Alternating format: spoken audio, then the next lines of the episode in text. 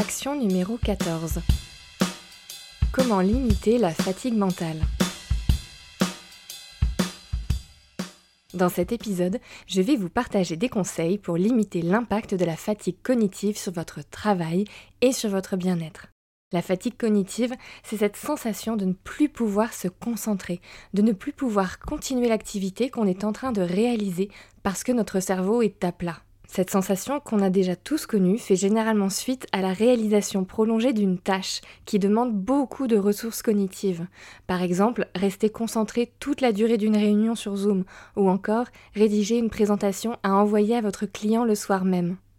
Devoir se concentrer des heures durant est l'apanage de nombreux métiers, mais ça génère aussi ce qu'on appelle la charge mentale et la fatigue mentale, qui sont détrimentaires pour nos performances, mais aussi et surtout pour notre bien-être.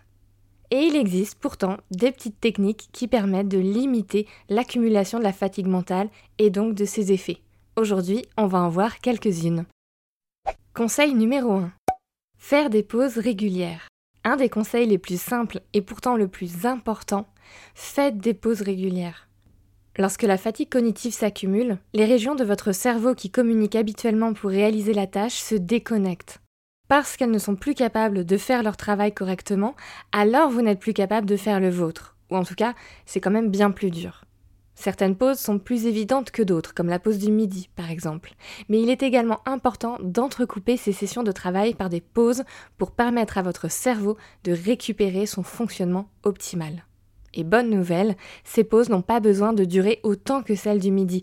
Vous n'avez pas besoin de faire une heure de pause le matin, une heure de pause l'après-midi.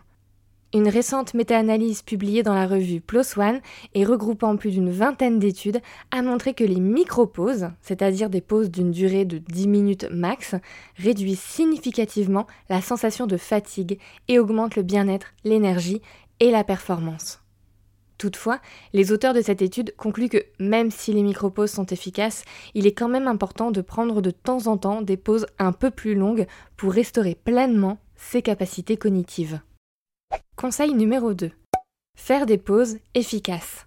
Pour optimiser les bienfaits des pauses, il faut qu'elles soient efficaces. Répondre à vos mails pendant une pause n'en est pas vraiment une et vous fait perdre ses bénéfices. Et si les pauses en plein air s'avèrent être très efficaces pour augmenter la sensation de bien-être et diminuer le stress lié au travail, je suis quand même bien consciente que tout le monde n'a pas accès à un jardin depuis son bureau. Mais il y a d'autres activités qui permettent de récupérer pendant nos pauses, et c'est notamment le cas des étirements. En effet, leurs bienfaits se font ressentir sur la fatigue physique, mal de dos, mal de cou, etc. En tout cas, des douleurs qui sont significatives quand on reste en position assise pendant très longtemps. Mais leurs effets à ces étirements seraient aussi gages d'une meilleure concentration lorsqu'on se remet au travail. Les pauses sociales, c'est-à-dire la petite pause que vous passez à la machine à café avec votre collègue préféré, sont-elles associées à une augmentation du sentiment de vitalité au travail Bref, une pause efficace est une pause pendant laquelle on ne travaille pas. Étirez-vous, bougez, sortez prendre l'air, échangez avec votre collègue ou lancez même une petite partie de Candy Crush. Ok, cette fois-ci on l'autorise. En fait, l'important c'est que vous déconnectiez du travail. Conseil numéro 3. Alternez tâches simples et tâches complexes.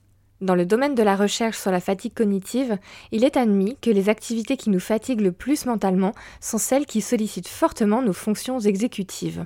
Ces fonctions dites de haut niveau sont celles qui nous permettent de raisonner, de diriger notre attention, de planifier nos actions et d'inhiber des comportements qui ne sont pas adaptés à la situation. Par exemple, bah, ne pas s'énerver contre ce collègue qui maintient que la psychologie c'est pas une science. Bah, ça demande beaucoup d'inhibition, typiquement. Afin de ne pas épuiser votre réservoir de ressources cognitives, ne planifiez pas toutes les tâches qui demandent beaucoup d'énergie mentale sur le même bloc de travail et préférez un système d'alternance. Une tâche difficile, puis une tâche simple, puis une tâche difficile et de nouveau une tâche simple. De la même façon, et ça je sais que je l'ai déjà répété plusieurs fois, le multitasking, donc le multitâche, est à bannir. Une fausse croyance assez répandue sur notre cerveau, bah, c'est qu'il est multitâche. En réalité, votre cerveau n'est pas câblé pour répondre à vos mails en même temps que vous écoutez la présentation d'un collègue et planifiez vos repas de la semaine. Lorsque vous faites ça, votre cerveau ne fait pas trois choses à la fois, mais il passe d'une tâche à l'autre très rapidement. On dit qu'il switch. Or, le switching, c'est très coûteux pour le cerveau et ça ne permet pas d'être efficace dans plusieurs tâches en simultané. Vous serez beaucoup plus efficace et moins fatigué en faisant ces tâches une à une. Conseil numéro 4. S'écouter. car les pauses, c'est aussi la productivité. S'il y a un conseil à retenir dans cet épisode, c'est celui-ci.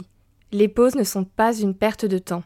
Une étude réalisée sur 66 chirurgiens venant de différents hôpitaux des États-Unis a montré que faire des micro-pauses en s'étirant pendant les chirurgies était non seulement gage d'une meilleure concentration des chirurgiens, mais surtout que ces pauses n'affectaient pas la durée des chirurgies. Elles ne prenaient pas plus de temps lorsque les chirurgiens faisaient des pauses. Faire des pauses est donc la panacée de la productivité. Enfin, il est aussi important de savoir que nous ne sommes pas tous égaux face à la fatigue mentale. Certaines personnes sont dites résilientes et auront besoin de moins de temps pour récupérer, lorsque d'autres devront faire des pauses plus longues ou plus régulières. Les pauses sont gages de bien-être au travail et par extension de productivité. Alors écoutez-vous et prenez soin de vous. À vous de jouer! Cet épisode a été produit et distribué en collaboration avec l'Acme Productions. Mais surtout, il a été rédigé par Thaïs Marquez, future chercheuse en neuropsychologie cognitive. Vous pouvez la retrouver sur Insta sous le nom de StudyNT. J'admire énormément son travail et je suis très heureuse d'avoir enfin pu collaborer avec elle. À très vite